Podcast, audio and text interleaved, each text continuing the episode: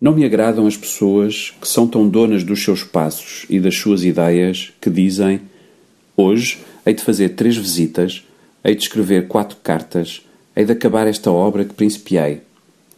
A minha alma é de tal modo aberta a toda a espécie de ideias, de gostos e de sentimentos. Recebe tão avidamente tudo o que se apresenta.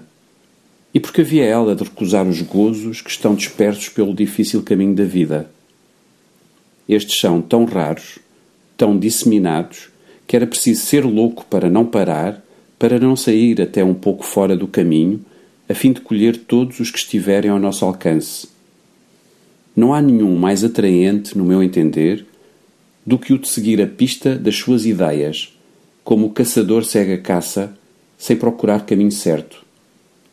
Por isso, quando viajo no meu quarto, raras vezes percorro uma linha reta.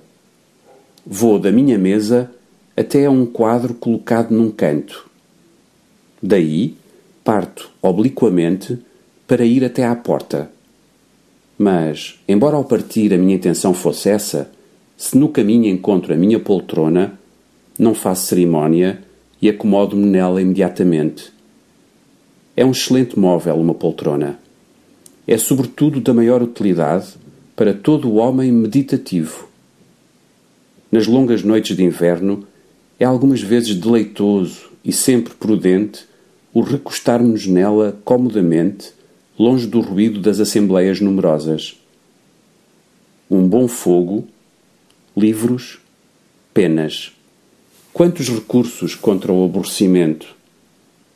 E que prazer também esquecer as penas e os livros para atiçar o fogo, entregue nesse meio tempo a alguma doce meditação ou arranjando algumas rimas para deleite dos amigos.